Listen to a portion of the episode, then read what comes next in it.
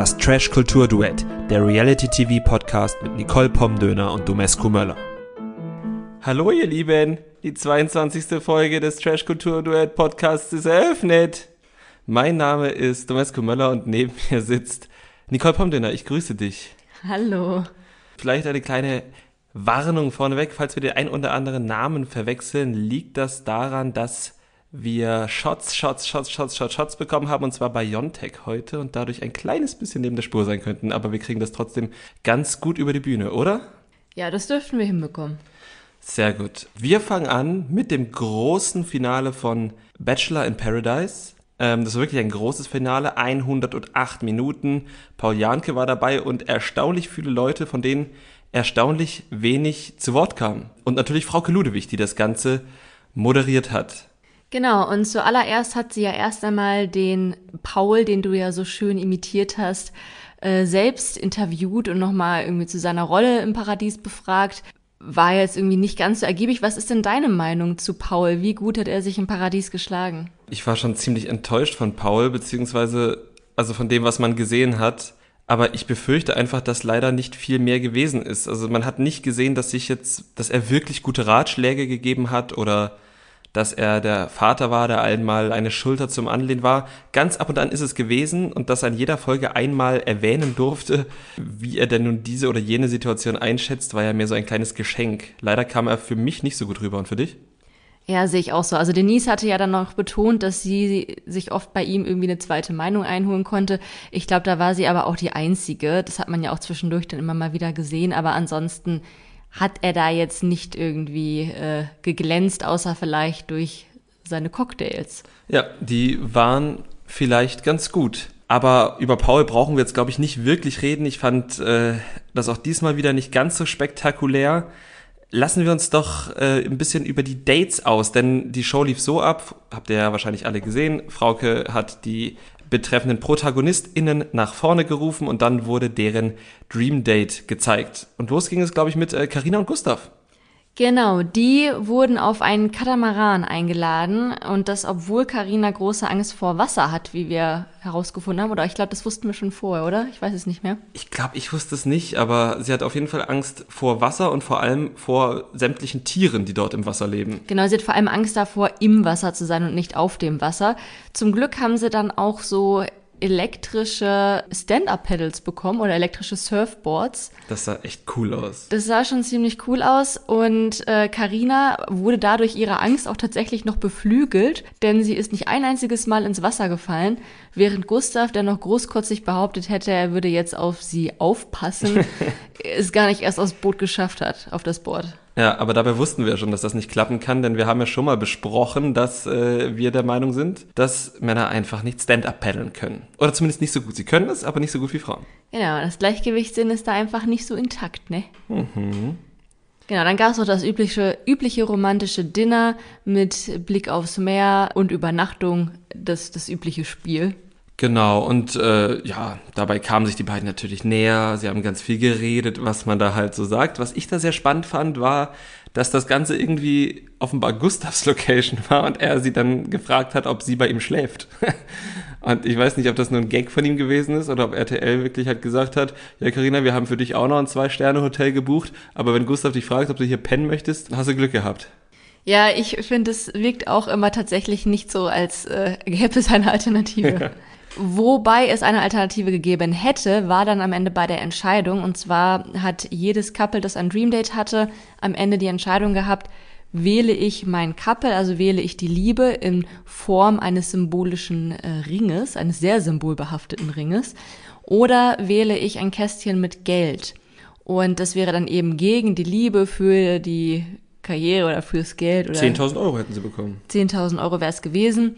Auch Gustav und Karina haben diese Entscheidung getroffen und beide haben sich jetzt wenig überraschend für die Liebe für den Ring entschieden. Ja, das war schön. Die beiden äh, haben sich dann auch geküsst und, wie wir dann bei Frauke später erfahren haben, auch nach der Show ähm, kennengelernt. Noch weiter, macht man ja so. Man lernt sich immer weiter kennen und sind zusammengezogen mit großen Plänen inzwischen. Und äh, das scheint jetzt sogar Serkan überzeugt zu haben, dass die beiden auch wirklich ein Paar sind. Ja, denn äh, der war ja der größte Zweifler bei Bachelor in Paradise und hat sich dann überzeugen lassen und lief dann, um diesen Wetteinsatz einzulösen, im Borat-Anzug durch ein Pappmaché Brandenburger Tor, was äh, RTL kurzerhand im Studio aufgebaut hatte. Vorher hatte das Frauke schon mal so angekündigt. Und da will ich euch auch mal fragen, wie ihr das verstanden habt, weil sie hat gesagt, ja, wir haben ja auch einen Brandenburger Tor hier und hat so ein bisschen auf die Leute gezeigt. Und ich weiß nicht, ob sie vielleicht Maurice damit gemeint hat, dass er der Tor aus Brandenburg ist, denn er kommt ja aus Neuruppin. vielleicht habe ich das auch noch falsch verstanden und wieder zu viel hineininterpretiert. Ja, das ist möglich. Also ich muss sagen, ich habe das überhaupt nicht verstanden. Ich habe überhaupt nicht verstanden, was das mit dem Tor dort sollte und warum er da mit diesem Borat-Anzug da durchlaufen musste.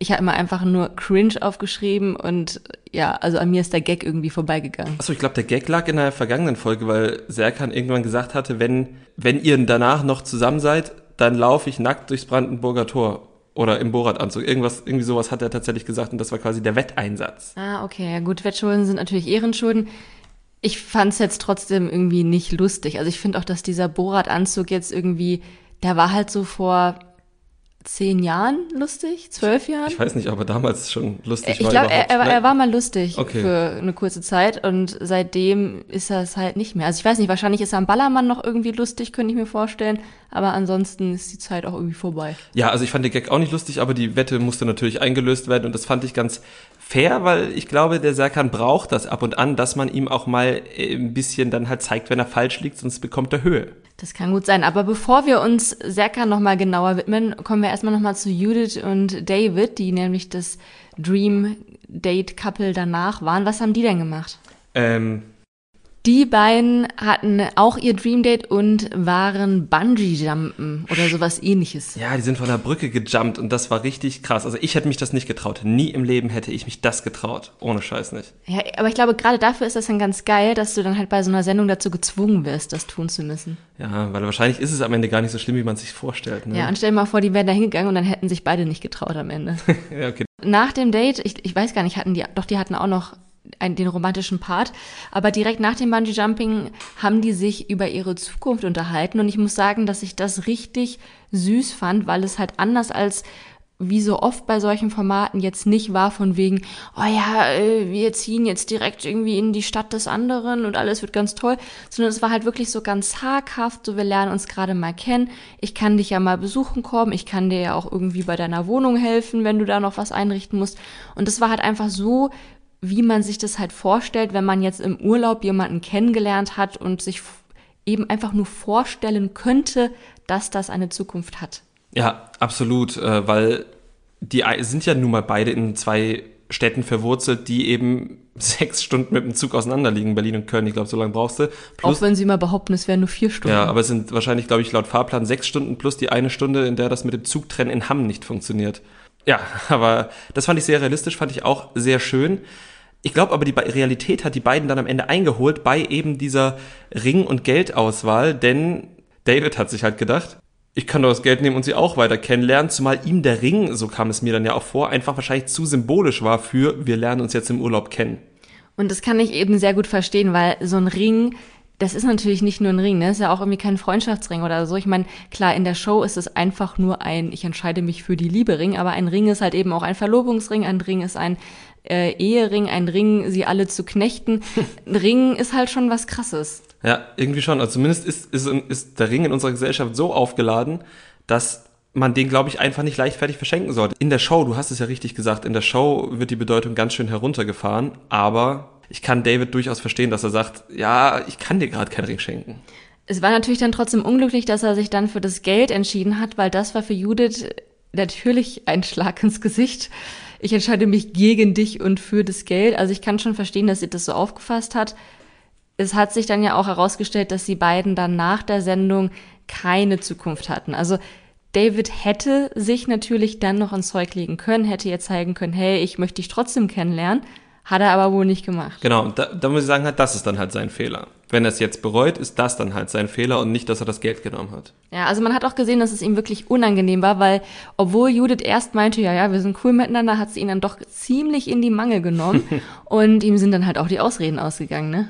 Ja, also es ist dann ja halt auch, wenn du sagst, ja, ich will dich kennenlernen und es dann halt nicht drauf anlegst, ist es halt der Lüge überführt, würde ich sagen.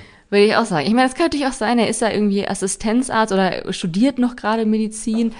Das ist wahrscheinlich nicht einfach und vielleicht muss er auch mal wirklich oft am Wochenende arbeiten, aber ähm, es klang trotzdem alles nicht Ja, so ich glaubwürdig. nehme an, die Dreharbeiten sind jetzt drei Monate, glaube ich, her. Man hätte, man hätte schon was machen können. Er hätte sie ja auch mal einladen können, Ja. Ihr das Krankenhaus zeigen, in dem er jobbt. zum Beispiel. Gut, aber dann kommen wir dann jetzt doch einmal zu unserem absoluten Dream Couple, Samira und Serkan. Wie war denn deren Dream Date? Deren Dream Date ging hoch hinaus, denn sie sind Heißluftballonen gefahren. Und zwar, ähm, ja, auch in Südspanien. Die haben, glaube ich, das Land da nicht verlassen.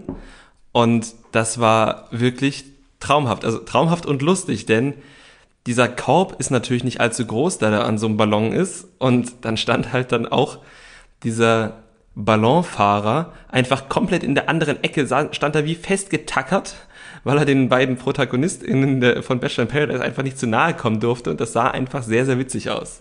Ja, und dazu hat Samira sich jedes Mal erschrocken, wenn da dieser äh, Gasbehälter nochmal hier aufgefüllt, nee, wie sagt Nee, man? wenn da Gas gezündet wurde, um das Feuer zu entfachen, damit der Ballon eben steigt. Genau, und ich äh, kann euch sagen, mir wäre es genauso gegangen. Also ich erschrecke mich auch jedes Mal, wenn ein Auto hupt oder wenn ein Hund bellt, auch wenn ich weiß, dass dieser Hund gleich bellen wird. Ja, besonders schön ist es, wenn quasi ein Blaulicht Krankenwagen auf uns zufährt und der aber nur das Blaulicht anhat und nicht, noch nicht das Martinshorn, dann greifst du immer schon meine Hand fest und ich weiß genau, gleich greifst du noch doller, wenn er das Geräusch loslässt und genauso äh, erging es dann auch Samira tatsächlich. Genau, Samira, I feel you. Danach hatten die beiden auch noch ein wunderschönes romantisches Dinner mit einem wundervollen Ausblick. Und auch die beiden haben sich über ihre Zukunft unterhalten, denn Serkan hat das L-Wort gedroppt. Ja, und hat dabei wieder so, ja, schelmisch geschaut. Er ist ja trotzdem, trotz allem Liebes-Toni-Gehabe, ist er ja doch ein, ein Schelm. Das, er ist ein Schelm, definitiv. Ich muss auch echt sagen, das mit den beiden, das ist meine allerliebste Lieblings-Love-Story im Fernsehen, die es jetzt in den letzten Jahren gegeben hat. Die beiden sind so zuckersüß und dazu halt auch wirklich einfach lustig und super authentisch. Also ich bin wirklich ein großer Fan und das hat es natürlich noch besser gemacht, dass sie sich dann darüber unterhalten haben, dass sie ja irgendwann mal Kinder haben werden und das Kind vielleicht Wolfgang der Erste nennen werden. Ja, Wolfgang Jawutz ist äh, ein schöner Name. Genau, und äh, ihr werdet es sicherlich auch schon alle mitbekommen haben, es wird vielleicht tatsächlich einen kleinen Wolfgang geben. Genau, man kann für Samira ja fast nur noch hoffen, dass es ein Mädchen wird. ähm, ja, oder dass es äh, ihren Nachnamen annimmt, weil sie dann ja auf den schönen Namen Wolfgang Klampfel hört. Und das, äh, ja, stelle ich mir ganz schön vor. Ja, es gab doch bestimmt schon mal einen äh, Skilanglaufahrer, der auf diesen Namen hört. Oder ein Lehrer. Oder ein Lehrer. Ja.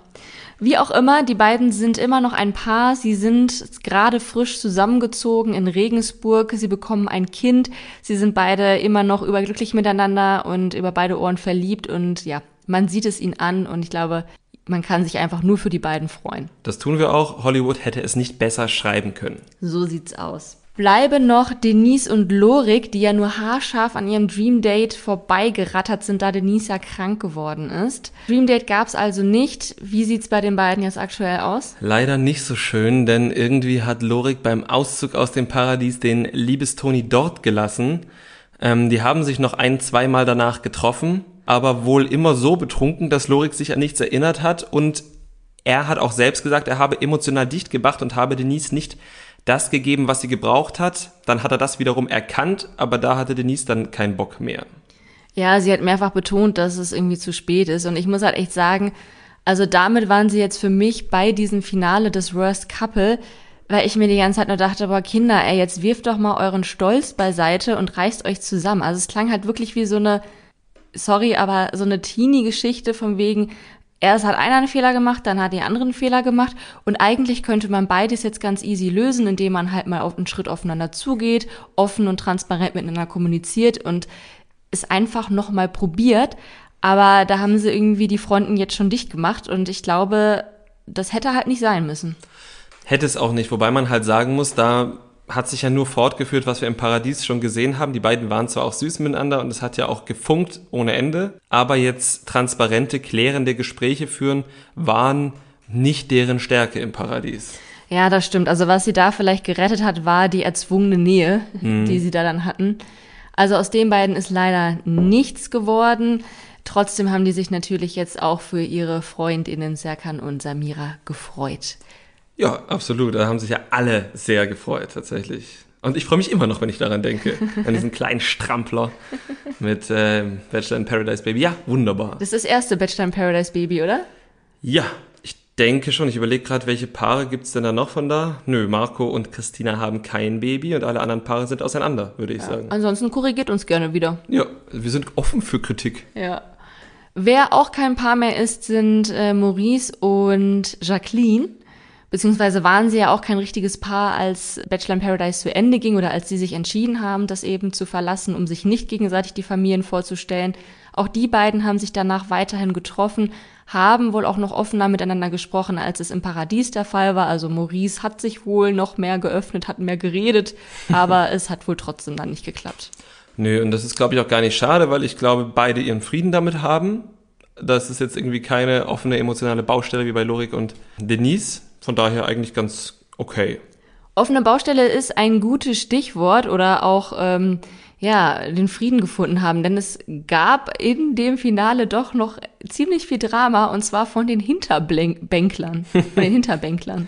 Welches Drama fandst du denn am, am krassesten da? Also ich muss sagen, ich habe die ganzen Dramen irgendwie gar nicht so sehr verstanden. Also irgendwie Siko und Sanja waren ja auch noch da, die ähm, natürlich auch kein Dream Date mehr hatten, die auch nicht sagen wollten, was zwischen denen ist, was ein bisschen lächerlich war, weil sie die ganze Zeit durchblicken lassen haben, dass irgendwas zwischen denen ist und dass sie anscheinend gerade so ein bisschen Spaß miteinander haben, aber es halt noch nicht Beziehung nennen wollen, ist ja auch völlig okay, aber. Mhm, aber da kam ja der Vorwurf von hinten, dass sie das später machen wollen. Da muss ich halt sagen, den sehe ich absolut. Die warten jetzt halt noch eine Woche und kündigen dreimal an, jetzt ein Statement zum Bachelor in Paradise Finale zu machen, um nochmal 27 Follower zu generieren. Und das finde ich dann immer ziemlich lächerlich. Ja, das sehe ich auch so. Und ich meine, ihr habt halt bei Bachelor in Paradise mitgemacht, habt da rumgeknutscht, habt euch einfach offen im Fernsehen gezeigt, dabei ja einen schönen Flirt oder vielleicht sogar die Liebe zu finden, dann könnt ihr jetzt auch in der Show irgendwie sagen, ja, hey, wir lernen uns immer noch weiter kennen. Also, wo ist das Problem? Ich glaube, das Problem ist einfach, dass sie halt sagen wollen, ja, okay, wir haben hier die Aufmerksamkeit, aber wir wollen es noch weiter rauszögern. Ich glaube tatsächlich, das ist der Punkt. Ja. Aber das ist natürlich ein sehr feindseliger Punkt meinerseits natürlich wurde ihnen dann aber auch vorgeworfen, und zwar von Maurice, doch nicht nur von ihm. Also es gab dann äh, sehr viel ja, Gemurmel oder auch sogar Anfeindungen. Und zwar hat Denise Jessica mal so richtig auf den Tisch gehauen. Ja, und zwar in alle möglichen Richtungen und teilweise auch ohne, dass es irgendwie Zusammenhang hatte. Sie hat da, glaube ich, gegen Brian geledert.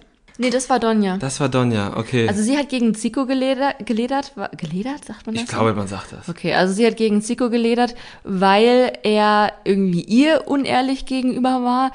Man hat jetzt auch nicht ganz verstanden, ging es jetzt um das, was er ihr im Paradies gesagt hat oder danach. Dann hat sie auch noch irgendwie völlig aus dem Kontext gerissen erzählt, dass sie was mit nach dem Paradies noch mit Moritz am Laufen hatte, dass der sie aber auch nur ins Bett bekommen wollte und auch unehrlich ist. Das fand ich aber ganz schön interessant, weil das ja offenbar also das wurde ja in Folge 1 Moritz von Karinas Seite aus vorgeworfen und er sagt nein, nein. Und jetzt wurde es ihm von Denise Jessicas Seite vorgeworfen und beide Male hat Moritz, glaube ich, nicht ein einziges Mal das Wort SEX in den Mund genommen, sondern hat es irgendwie immer umschrieben. Ja, fand ich, fand ich, fand ich witzig. Ja, das, das war interessant. Äh, auf jeden Fall hat in diesem ganzen Drama hat Donja dann plötzlich Brian angegriffen und ihm vorgeworfen, völlig zu Recht, dass ja Karina ihn halt immer noch triggert und er da immer noch nicht drüber hinweg ist, woraufhin er dann eben genau das bewiesen hat, indem er gegen Karina und Gustav äh, gehetzt hat und meinte, Gustav würde ihr in den Arsch kriechen und bla bla bla. Also es war irgendwie sehr wir, wer jetzt wen weswegen anfeindet, aber irgendwie alle waren sich Spinnefeind. Ja, und er war auch richtig bockig, der Brian. Und was ich ganz interessant war, weil es saßen wirklich sehr, sehr viele ehemalige da und natürlich kam bestimmt jeder zu Wort, es wurde nur nicht alles ausgestrahlt. Aber wir haben, glaube ich, nicht ein einziges Wort von Johannes gesehen. Der saß da die ganze Zeit nur schweigend, mal grinsend, mal schmollend und wurde mal eingeblendet, wenn irgendwie Karina zu sehen war, in dem kleinen Fenster unten als Reaktion. Aber sonst war nichts.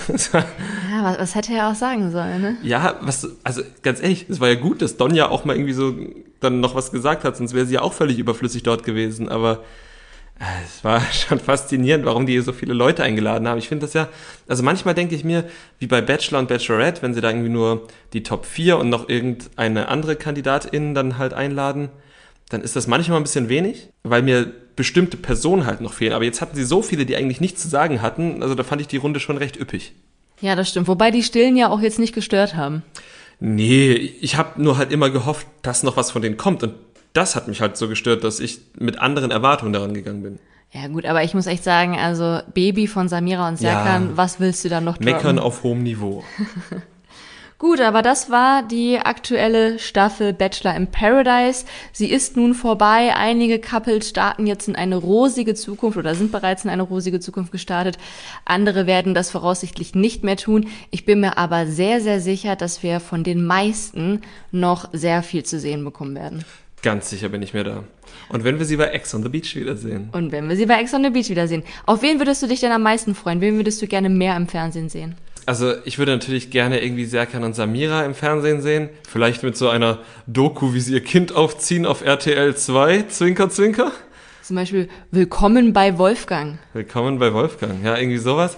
Dann, ich weiß nicht, ob ich die unbedingt wiedersehen will, aber ich kann mir zum Beispiel vorstellen, dass man Zico zum Beispiel tatsächlich bei Ex on the Beach wieder sieht oder falls es nochmal eine zweite Folge, äh, Staffel Are You the One Reality Stars in Love geben würde, kann ich mir da gut vorstellen. Also es gibt ja noch einige Formate, wo man halt auch wiederverwertet werden kann, wenn man schon einmal wiederverwertet wurde.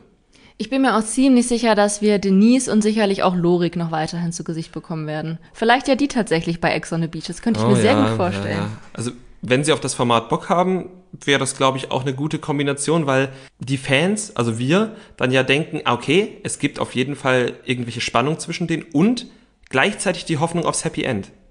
Ja. Ne? Also das ist dann, glaube ich, das wäre das perfekte Paar. Und dann kommt nämlich noch zusätzlich ähm, der Maurice als Ex von Denise rein. War das Maurice, mit dem sie auch was hatte? Nee, das war Karina. Nee, das war Denise. Ja, Karina hatte was mit Moritz und Denise mit Maurice. Stimmt. Siehst du, da ist Potenzial drin. Ja, ich sehe das. RTL Plus, hört ihr das? Wahrscheinlich nicht, aber hört uns doch bitte.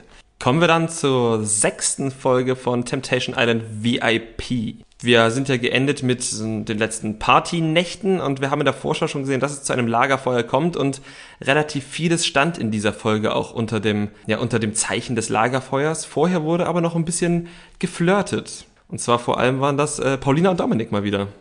Ja, die beiden sind weiterhin extrem touchy unterwegs.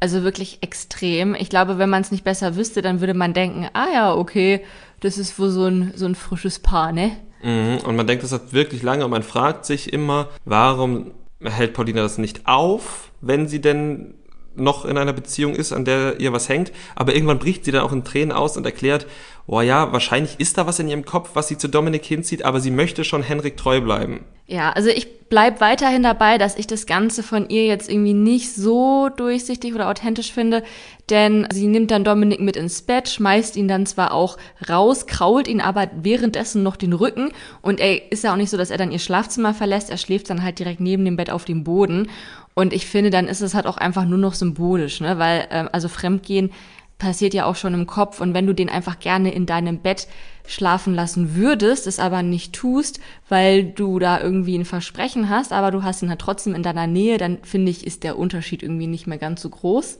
Ja. Und dazu kommt, also ja, sie hat dann geweint um Henrik und dass sie ihn vermisst und dass er ja der Mann ihrer Träume ist.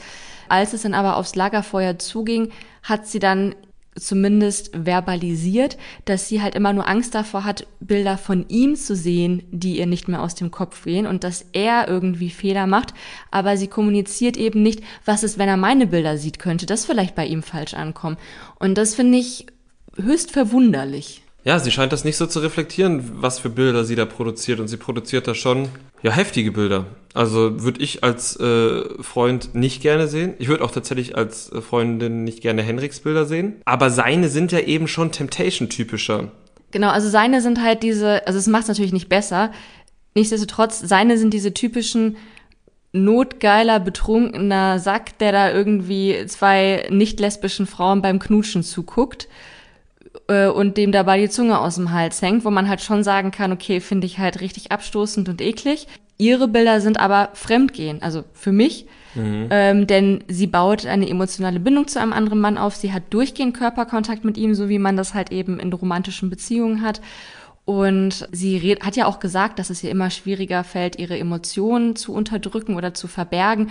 Und er hat ihr vor allem gesagt, dass er in sie verliebt ist und dass er halt alles tun wird, um, um sie zu kämpfen. Und sie hat ja jetzt nicht irgendwie gesagt, okay, mhm. bis hierhin und nicht weiter. Ich meine, klar, die sind in dieser Show, sie muss halt auch gewisse Bilder produzieren oder will das vielleicht auch.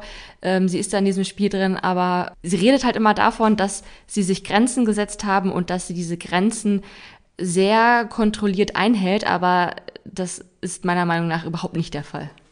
Ja, sie haben sich offenbar keine emotionalen Grenzen gesetzt, wenn sie die Grenzen einhält, weil ich muss sagen, kurz nach dem Lagerfeuer, da hatten wir Paulinas Aussage gehabt, dass er halt quasi Dinge tut, die sie von ihm nicht sehen will. Also ich, mich hatte Paulina argumentativ überzeugt, dass Henrik sich schlechter schlägt. Aber es stimmt, sie lenkt total von dem ab, was sie da halt, wie sie sich emotional auf, auf Dominik einlässt.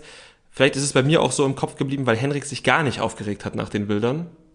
Ähm, aber du hast mich überzeugt, ja. Ja, und ich meine, also es ist halt auch nicht nur das Emotionale, es ist halt auch wirklich dieses Kuscheln, ne? Was halt, mhm. also ich habe halt solchen Körperkontakt zu meinen allerengsten FreundInnen oder zu meinem Mann, der neben mir sitzt. Dankeschön. Äh, und wenn ich das halt jetzt zu einem anderen Mann hätte, den ich eben unter ganz anderen Umständen, unter Flirtumständen kennengelernt hätte, der mir auch noch sagt, dass er sich in, mir verliebt, in mich verliebt hätte, dann ist es halt zu viel. Ja, wahrscheinlich. Und während man eben diese Bilder von Paulina und Dominik gesehen hat, hat man dann kurz danach Henrik gesehen, was er dann so in der Villa treibt. Und ähm, ja, auch bei ihm ist es ja halt oft dieses Schwarz-Weiß, dieses entweder ich bin halt der betrunkene Party-Henrik und ja, scheiß drauf, oder ich bin der grüblerische, romantische Henrik, der anderen Frauen erzählt, dass Paulina die Frau meines Lebens ist, dass ich sie heiraten will und wir einfach perfekt viben. Mhm. Ja, also der schwankt da wirklich zwischen den Extremen und irgendwas dazwischen gibt es nicht.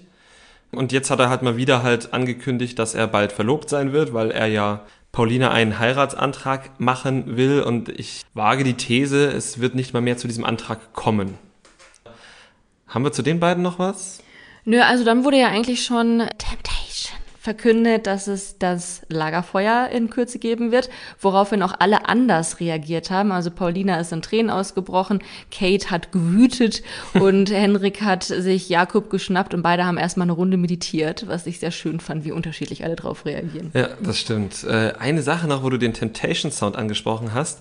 In dieser Folge wurde auch ein Date für die Frauen angekündigt und das kam mit einem Brief rein. Haben wir das schon mal erlebt bei Temptation oder kommt mir das so vor? Also eigentlich gibt's doch immer diesen Temptation Sound oder haben die irgendwie eine Quote, dass der nur einmal am Tag abgefahren werden darf und das wollten sie fürs Lagerfeuer haben oder? Vielleicht war es auch äh, kurzzeitig kaputt oder in, in Wartungsarbeiten. Oh, entschuldigen Sie, zwischen 8 und 12 Uhr können wir keinen Temptation Sound abspielen, weil wir in Wartungsarbeiten sind. Ja, kann ich mir vorstellen. Möglich ist es. Kommen wir zum Lagerfeuer, das dann ja tatsächlich abends stattgefunden hat.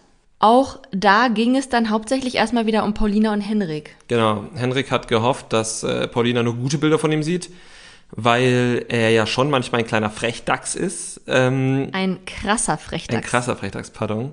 Ich weiß jetzt nicht, ob es an meiner Schrift lag oder an meinem Erinnerungsvermögen. Ähm, jedenfalls hat Paulina nur die krassen Frechdachsbilder gesehen und nicht den glü äh, grüblerischen Henrik, sondern nur den ich sag's mal, wie es ist, den ekligen Hendrik, der halt immer mal mit heraushängender Zunge Frauen beim Rummachen angesch äh, angeschaut hat, ja.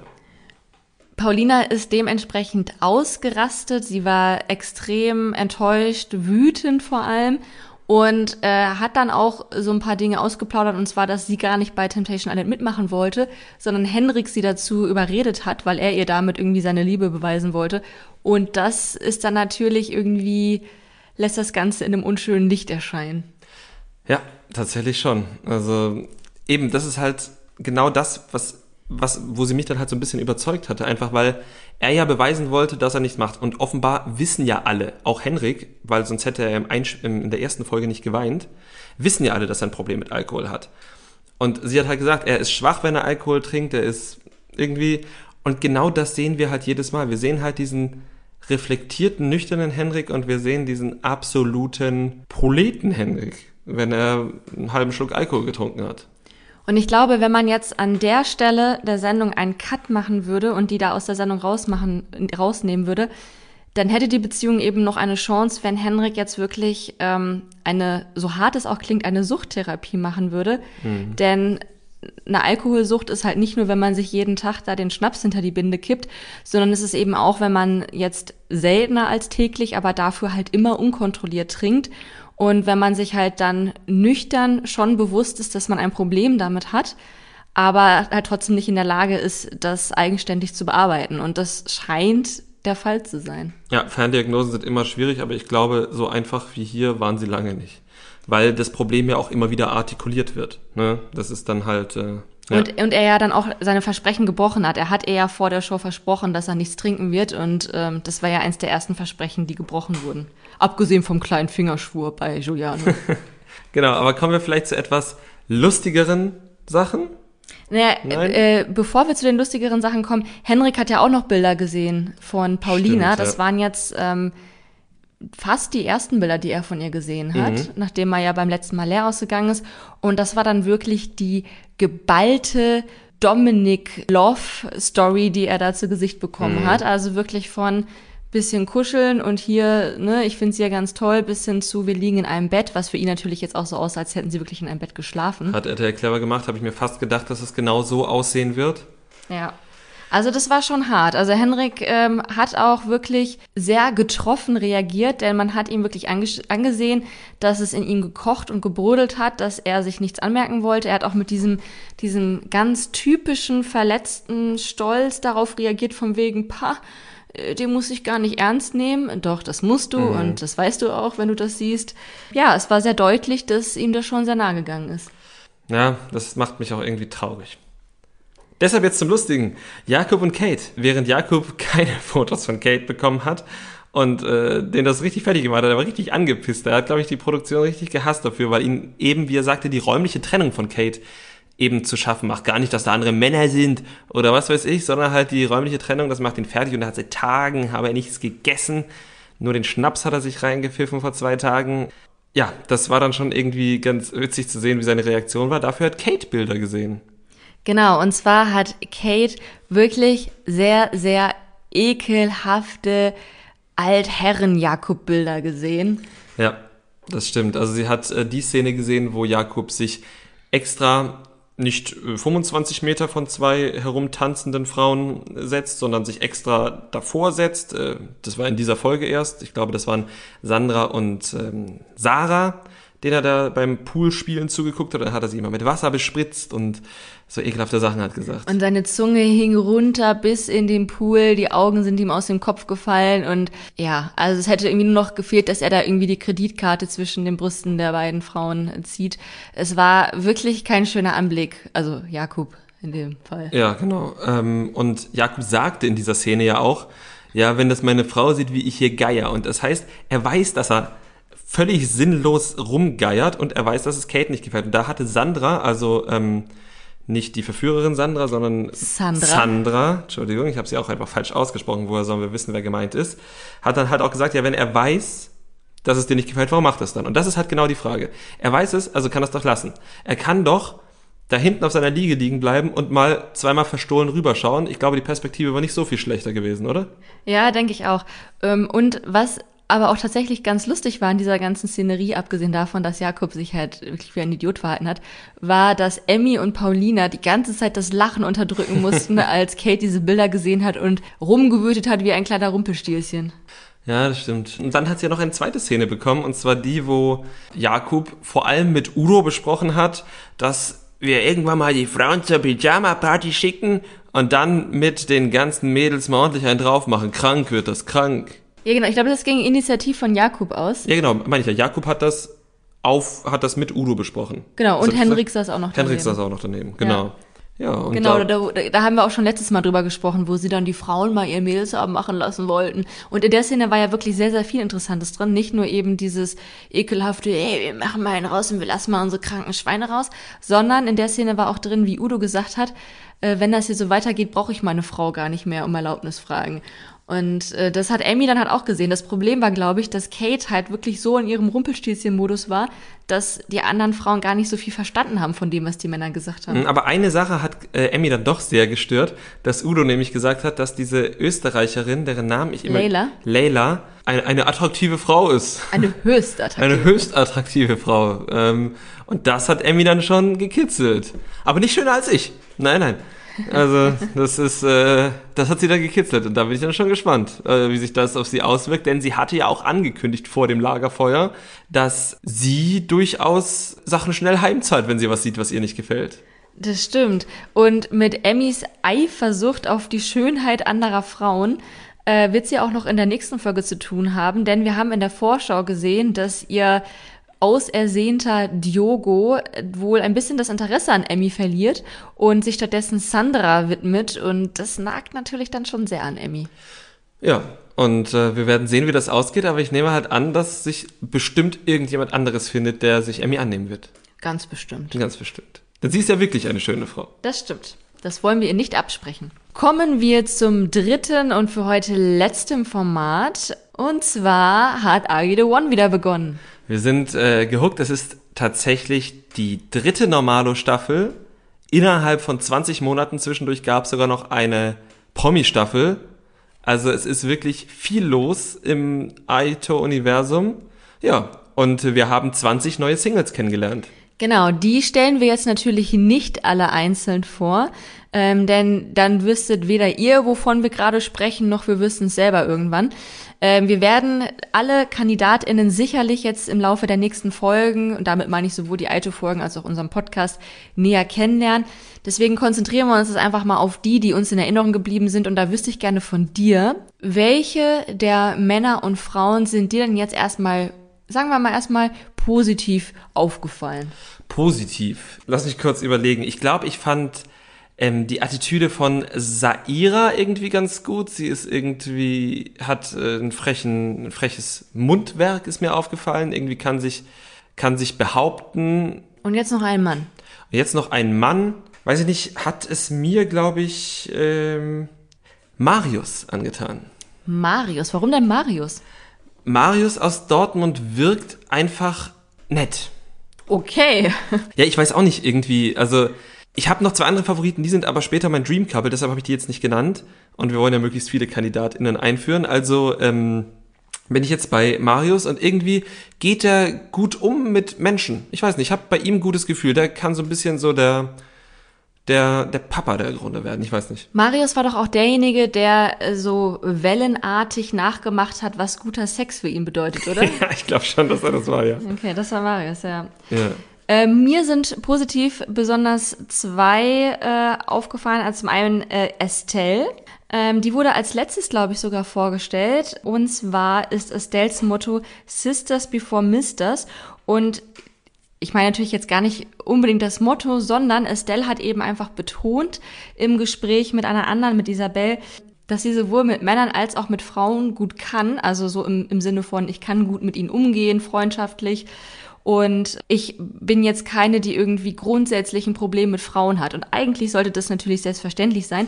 Aber gerade in diesen Trash-TV-Formaten ist das super selten, weil man meistens dann ähm, Frauen und auch Männer hat, die dann da reingehen und sagen, ich kenne keine Konkurrenz. Und die dann eben davon reden, dass sie ja irgendwie, äh, ja, dass da immer so viele Neider sind und andere denen immer irgendwie was wegnehmen wollen und was nicht alles. Und deswegen fand ich das einfach so sympathisch, dass da mal eine reingeht und das Erste, was sie von sich selbst erzählt, ist, ja, ich äh, kann gut mit Frauen, ich kann auch gut mit Männern, ist mir egal, Hauptsache der Mensch ist irgendwie cool. Mhm. Ja, stimmt. Klingt gut. Und bei den Männern? Bei den Männern war es Max. Mhm. Das war der ja, niedliche, kann man glaube ich schon sagen, aus Neumünster, ähm, der einfach so ein sehr ruhiger, sympathischer Typ ist und der vor allem auch in, im Laufe der beiden Folgen dadurch aufgefallen ist, dass er Kerstin immer supportet hat und einfach super hilfsbereit und unterstützend ist und ja, einfach wirklich authentisch und nett wirkt. Ja, das ähm, tut er wirklich. Ähm, genau, wir hatten Kerstin jetzt ja schon einmal angesprochen. Da kann ich auch gleich sagen, dass die irgendwie auf irgendeine Art und Weise mein Dream Couple sein werden in dieser Folge. Zum einen, weil sie irgendwie sehr süß zusammen sind. Zum anderen, weil sie irgendwie so überhaupt nicht da reinpassen. Also, wir gehen wahrscheinlich gleich nochmal vorne durch die Folge, aber einfach nur um zu sagen, wenn du schon von vornherein bei den Männern und bei den Frauen jeweils eine Person hast, die, bei der man sich fragt, was genau machen sie eigentlich in diesem Format, dann sind sie mit hoher Wahrscheinlichkeit ein Dream Couple. Genau. Deshalb, also sind sie wahrscheinlich ein Perfect Match und damit auch ein Dream Couple, weil das das erste offensichtlichste Perfect Match ja, ist. Da bin ich ganz bei dir. Aber dann, äh, bevor es wieder zu harmonisch wird, welche Personen sind dir denn negativ aufgefallen? Auch bei den Männern und bei den Frauen? Mhm.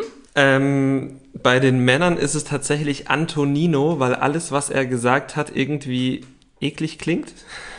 Du meinst dieses, äh, ich will eine Lady on, ja doch Lady on the Street and a Freak in the Bed, nur ja, auf Deutsch halt. Er hat, genau, hat es irgendwie auf Deutsch gesagt und dann hat er auch irgendwie auf so eine merkwürdige mansplainende Art den großen Wagen erklärt. Jeder Mensch weiß, was der große Wagen ist. Aber na gut, das fand ich dann insgesamt immer so ein bisschen eklig, ein bisschen, ein bisschen drüber, ein bisschen auch zu sehr von sich überzeugt. Er hat mich so ein bisschen an diesen Rothaarigen von American Pie erinnert. Weißt du? Oh, ja. Wie heißt dieser Typ noch? Sherman. Oh, der ja. Sherminator. Antonino ist einfach der Sherminator der 2020er Jahre. Er ist natürlich viel zu jung, um den Sherminator selbst zu kennen, aber wenn, wäre es sicherlich sein Vorbild. Ja, das könnte ich mir auch gut vorstellen. Und bei den Frauen, ähm, wen fand ich denn da besonders nervig? Nein, die konnte ganz gut pöbeln. Ähm, Wer konnte ganz gut pöbeln? Das interessiert mich natürlich jetzt schon. Isabel konnte ganz gut pöbeln. Ah, also habe ich mir mhm. aufgeschrieben, äh, oder vielleicht habe ich mir aufgeschrieben, dass ich glaube, dass sie ganz gut pöbeln kann. ähm, vielleicht Joelina, weil ich sie immer so ein bisschen nervig fand. Wenn ich mit ihr, mit ihr in der Schulklasse gewesen wäre, hätte ich sie vielleicht ein bisschen nervig gefunden. Ja, ich glaube, Joelina fand ich hm. am nervigsten. Okay, das lassen wir erstmal so stehen. Mir sind tatsächlich auch Antonino negativ aufgefallen, aber um was anderes zu sagen, nehme ich dann noch Jordi, den ich erst eigentlich super interessant fand und halt einfach, ja, so ein so ein Exot, äh, anders als die Österreicherin, ähm, in seinem Auftreten halt einfach jemand, der dafür viel Stimmung sorgt. Das ist dann aber doch irgendwie gekippt und irgendwie wurde er ein bisschen strange. Und ich fand es auch ein bisschen merkwürdig, als er meinte, wir leben jetzt in einem Zeitalter, in dem auch eine Frau ein Boss sein kann. Ja, das ist jetzt keine Neuigkeit, Jordi. Äh, das ist aber schön, dass es auch bei dir angekommen ist. Bei den Frauen ist es Jessie, die mir negativ aufgefallen ist. Also was heißt negativ? Ich finde sie einfach bisher extrem vorhersehbar. Also schon in der Art, wie sie sich vorgestellt hat. Das war halt so dieses Trash-ABC von wegen, oh, ich stehe auf Arschlöcher, aber ich werde immer nur verarscht und, und deshalb ich weiß bin ich nicht, eifersüchtig. Genau, deshalb bin ich eifersüchtig und ich weiß nicht, was ich falsch mache. Hm. Ja, und also auch wie es dann mit ihr weitergegangen ist, das war halt, äh, da musste man jetzt irgendwie kein großes Genie sein, um sich ja, um das vorhersehen zu können. Nee, leider nicht. Äh, ich würde gern was anderes sagen, aber ja, stimmt, äh, hat sie sich wirklich nicht mit Ruhm bekleckert. Also für ihren eigenen Seelenfrieden. Was sie, dass sie da jetzt zwischen zwei Männern steht, ist ihr eigenes Ding, aber ich glaube halt einfach, wenn mit ihrer Vorgeschichte, die wir kennen, ist das, glaube ich, für ihren Seelenfrieden auch, glaube ich, einfach eine sehr anstrengende Sache.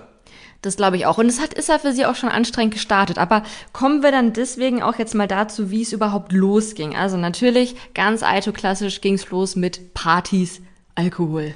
Partys, Alkohol, Saufen. Und Lapdance. Und Lapdances. Aber kam der Lapdance nicht im erst beim, ähm, wie heißt das mit der Flasche? Flaschendrehen. Flaschendrehen heißt das mit der Flasche. Genau, aber vorher gab es auch schon ähm, ja, viel Körperkontakt beim Tanzen. Es gab eine Poolparty, es gab durchsichtige Badeanzüge, was wirklich sehr ästhetisch aussah an Marie. Und dann gab es das Flaschendrehen. Genau. Äh, kurze Frage, wurde bei der Party etwa auch Arsch an Schwanz getanzt? Und ich glaube, ohne einen halben Meter Abstand. Ohne einen halben Meter Abstand. Na, na, na, wenn das der Josua sieht. Ja. War zum Glück ja nicht dabei. Was ist beim Flaschendrehen passiert? Es wurde schon eifrig geküsst, was echt ähm, nicht schlecht ist für den ersten Abend. Also Sophia Tomala hätte sich gefreut. Es gab da dann eben auch den ersten Lapdance von Marie für deinen Favoriten Marius. Ja. Und ich habe mir nur aufgeschrieben, Prognose, Boom Boom Room. Ja, die, also A, muss man sagen, dass Marie wirklich gut Lapdance machen kann und Marius hatte Spaß. Ja. ja. Die harmonieren ganz gut, würde ich sagen. Mike hat aus Jessys Bauchnabel getrunken, was ihm auch sehr viel Spaß gemacht hat. Der Ninja Warrior Tim hat äh, auch nochmal mit Jessie geknutscht. Genau, und ähm, der Kollege Leon hatte ja auch Interesse, kam aber beim Flaschendrehen, zumindest was wir gesehen haben, nicht so ganz zum Zug. Der kam nicht zum Zug. Wer auch nicht zum Zug kam, war Max, denn Kerstin musste zwar twerken und hätte sicherlich ihn ausgewählt, wenn sie es getan hätte, was aber nicht der Fall war. Ja, genau, denn sie hat gesagt, sie möchte weder im Fernsehen direkt küssen oder twerken, äh, was finde ich völlig okay ist. Äh, dann fand ich die Bauchbinde allerdings ganz nett, wo dann stand, Kerstin denkt, sie wäre bei Love Island. Wobei man bei Love Island ja auch gefühlt ab im, am vierten Tag in der Challenge twerken muss. Aber gut, den Gag fand ich ganz nett. Ja, Kerstin ist halt einfach für dieses Format offenbar jetzt nicht so doll geschaffen. Abgesehen davon kann es ja auch irgendwie nicht sein, dass immer das Einzige, was Frauen machen müssen, twerken und halt knutschen ist, während irgendwie das, was Männer machen, äh, knutschen und aus Bauchnabeln trinken ist. Und irgendwie scheint es da sehr wenig Variation zu geben. Und ich finde es völlig gerechtfertigt zu sagen, nee, sorry, ich möchte nicht tracken, erst recht nicht am ersten Abend. Ich fand es auch sehr schön, wie sie in Schutz genommen wurde von Zaira, glaube ich. Ja. Und sehr unschön, wie sie dann den kompletten Abend über gedisst wurde von Jordi. Ja, es war auch nicht nur Jordi. Ich glaube, ein, zwei Frauen haben das auch gemacht. Oder denke ich mir, äh, habe ich leider nicht mehr auf dem Kopf, wer es, äh, im Kopf, wer es war. Aber ja, also alle, die das dissen, meine Fresse, jeder hat sein eigenes Tempo. Und, Und wie, ja. wie Max, mein Favorit, dann zu Kerstin gesagt hat, wahre Stärke besteht darin, Nein zu sagen. Und damit hat er vollkommen recht. Selbst bei Are You the One. Selbst bei Are You the One. Denn ähm, es geht ja darum, sein Partner, der zu einem passt, kennenzulernen, der zu seinem äh, Fragebogen passt, kennenzulernen. Und ähm, Kerstin wird da sicherlich nicht angegeben haben, ich twerke für mein Leben gerne, also wird wahrscheinlich auch niemand, der absolut mega auf Twerken steht, ihr Perfect Match sein. Also ja, allerdings äh, hat sie ja anscheinend auch angegeben, dass sie auf Braunhaarige steht und scheint sehr, sehr, sehr festgefahren zu sein auf braunhaarige Männer was ja vielleicht noch problematisch werden könnte, weil der liebe Max ist nicht braunhaarig, der ist blond und sie betont es wirklich oft. Aber es ist ein Straßenköterblond, ich nehme mal an, da kann RDL schon mal sein Auge zudrücken. Ja, aber ob Kerstin das auch kann? Ja, sie müssen nur einmal die Matchbox, dann sind sie eher aus dem Haus raus, meine ja. Prognose. Also ich hoffe, dass Kerstin sich dann noch so ein bisschen fängt und von ihrem äh, optischen Ideal drüber hinwegkommt.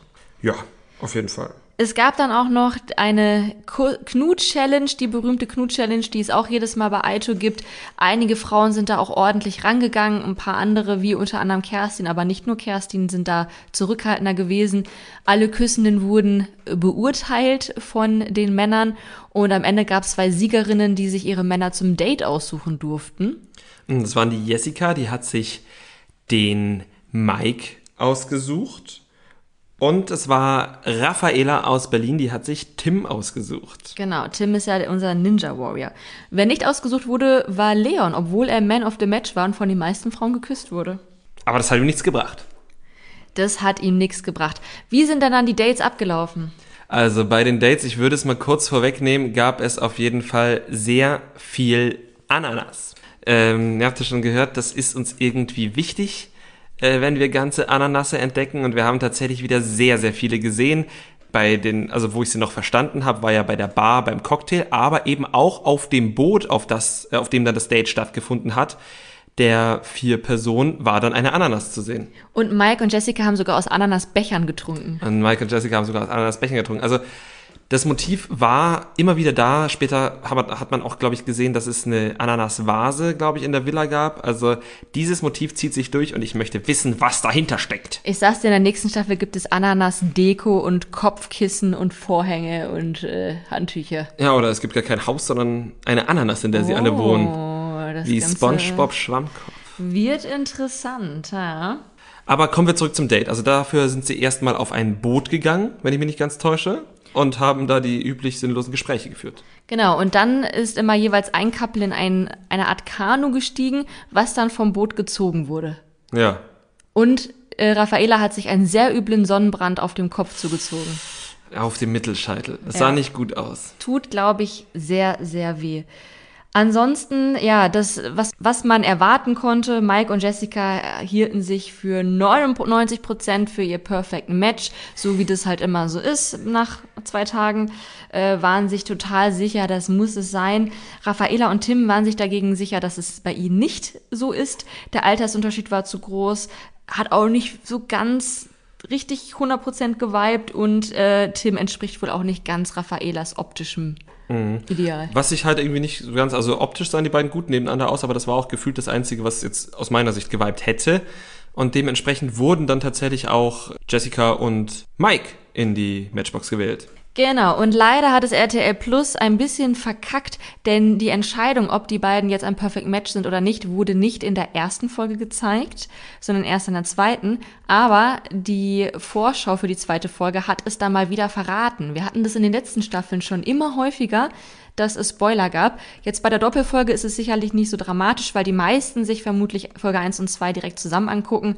Andererseits wäre es halt irgendwie schon ärgerlich gewesen. Ja, also ich meine, die zeigen ja immer Doppelfolgen, aber es ist halt trotzdem blöd. Dann lass den Teaser weg oder zeigt es als eine Folge oder macht die Entscheidung noch in der ersten, weil es ist dann halt auch kein Cliffhanger mehr, wenn ihr hinten dran immer dann die Leute wieder in der Villa zeigt. Und zwar in Situationen, in der sie definitiv nicht sein könnten, wenn sie jetzt ähm, als Perfect Match aus der Villa gehen würden. Genau, man hat nämlich im Teaser gesehen, wie bei der Matching Night Mike neben jemand anderem saß. Und wenn die beiden ein Perfect Match gewesen wären, wäre das natürlich nicht möglich gewesen. Ja, genau. Also wir haben es vorweggenommen. Es war kein Perfect Match. Überraschung. Leon hat es sehr gefreut. Jessica hat es allerdings ganz schön mitgenommen, denn Jessica stand plötzlich vor dem Dilemma, dass sie jetzt nochmal ganz von vorne anfangen muss und das an Tag zwei, was natürlich höchst dramatisch ist, wenn man noch 19 Tage bei Are The One vor sich hat. Also, oh Gott, oh Gott, wie konnte sie nur so viel Zeit verschwenden? Ja, wie kann man sich nur so irren?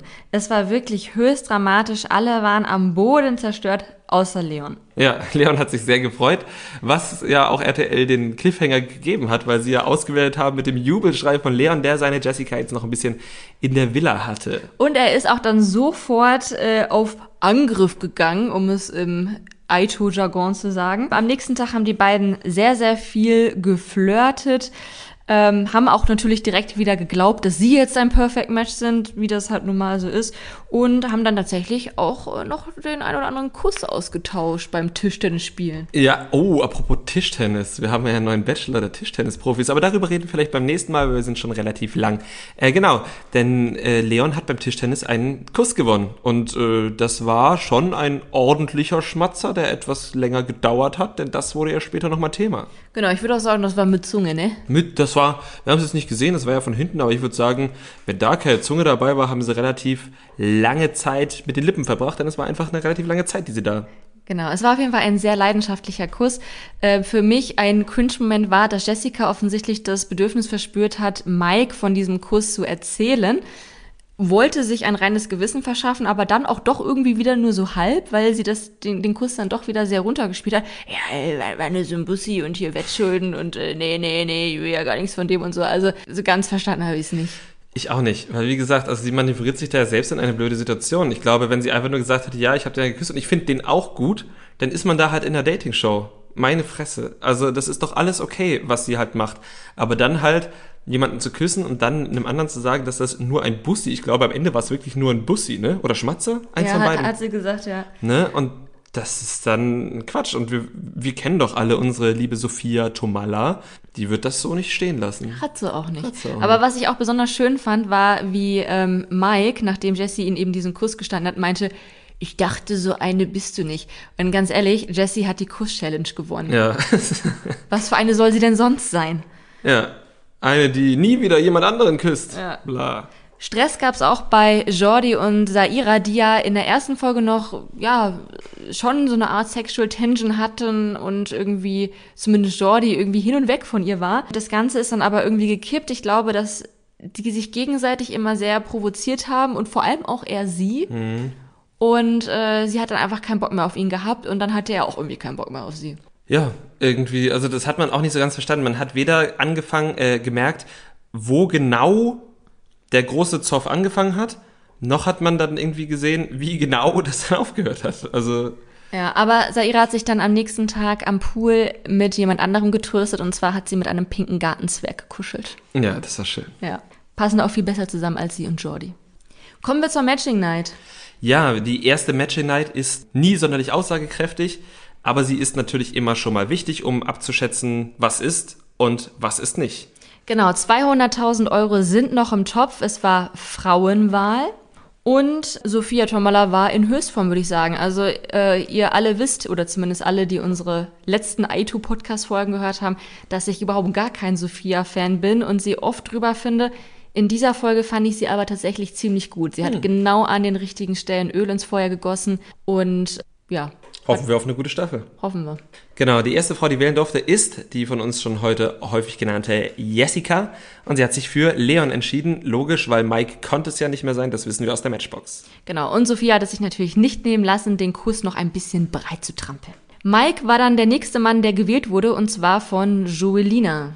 Genau, das ist die, das, ähm, das, die Frau, die ich etwas nervig fand. Optisch würden die beiden, finde ich, aber noch viel besser zusammenpassen als Mike mit Jessie. Optisch würden die wirklich gut zusammenpassen, das Ja. stimmt. Aber Mike knabbert jetzt natürlich noch sehr an der Sache mit Jessie. Äh, als nächstes hat Kerstin ihren Max gewählt. Und das war nicht überraschend und ich bin auch der festen Überzeugung, dass sie ein Perfect Match sind. Das glaube ich auch. Und ich muss sagen, ich hoffe, dass Sophia die beiden ein bisschen in Ruhe lässt und da nicht so viel stichelt, weil ich glaube, die sind zu sensibel dafür. Ja, die halten das nicht aus. Also, wenn Sophia beweisen möchte, dass sie wirklich inzwischen Fingerspitzengefühl gelernt hat, dass sie nicht nur draufhauen kann, dass es vielleicht bei den Reality Stars in der letzten Staffel notwendig war, ein bisschen drüber zu sein, weil die auch alle ein bisschen drüber sind, aber jetzt ein bisschen Fingerspitzengefühl beweist und die beiden wirklich ein bisschen in Ruhe lässt, das würde uns doch gefallen, ja. Ja, auf jeden Fall. Als nächstes hat eine Frau mit einem wunderschönen Namen gewählt, Mon Ami, und sie hat den äh, Sherman, sprich Antonino, gewählt. ja. Den Antoninator. Marie, die Dame mit dem durchsichtigen Badeanzug, hat Ninja Warrior Tim Ich gewählt. glaube übrigens, dass es kein Badeanzug, sondern einfach nur ein Unterhemd war. Ja, wahrscheinlich, sonst wäre der Badeanzug vermutlich von nicht allzu guter Qualität. Von Shein. Ja, doch, das kann sein. Und das war keine Werbung, im Gegenteil. Saira hat Dustin gewählt. Der ist bisher noch nicht besonders aufgefallen, außer dass er am Anfang mehrfach betont hat, dass er erstmal abwarten will. Ja, das fand ich hervorragend. Dann kam unsere Soldatin Dana, die sehr, sehr, sehr aufmerksame Zuschauende noch von ähm, einer Love Island Staffel kennen dürften, aber da muss man wirklich sehr aufmerksam gewesen sein. Das war 2019, die mit Melissa und ähm, Samira und Yasin. Also es war halt eine Staffel, wo sehr viel los war und wo Dana dann einfach schlicht ein bisschen untergegangen ist. genau, und ich glaube auch nicht so lange drin war. Hm, ich erinnere mich wirklich nicht mehr. Dana hat auf jeden Fall William gewählt. Auch das war nicht so überraschend, denn die beiden haben schon die ganzen beiden Folgen über viel miteinander geflirtet und scheinen sich auch sehr gut zu verstehen. Raffaela hat sich dann für André entschieden, den ich bis zu diesem Zeitpunkt noch nicht ein einziges Mal gesehen habe. Ähm, ich glaube, er war einer der ersten, die vorgestellt wurden, aber das hat ihm nicht geholfen. Ja, vielleicht habe ich da nicht aufgepasst, aber wirklich, ich habe den wirklich zum ersten Mal gesehen, als Raffaela ihn gewählt hat. Herzlich willkommen. Eine hast du aber vergessen, Isabel, die, die vielleicht gut pöbeln kann, hat deinen Favoriten Marius gewählt. Genau. Ja, sah auch nicht schlecht nebeneinander aus. Genau. Wobei ich mich schon gefragt habe, warum Marie ihn nicht genommen hat. Aber ich glaube, Marie ist halt auch so eine, die legt sich nur nicht fest. Die probiert erstmal aus. Ja. Und äh, die Schlusslichter waren dann Estelle, die die auch gut mit Frauen kann, und äh, Jordi, Der nicht so gut mit Frauen kann. der nicht so gut mit Frauen kann. Estelle hat ihn auch direkt als Fuckboy eingeschätzt, der nur eine Show abzieht. Also die beiden sind definitiv kein Perfect Match, in, glauben sie. Und ja, ich glaube, die äh, sind jetzt auch nicht so glücklich mit ihrer Wahl. Wie viele Lichter sind denn angegangen?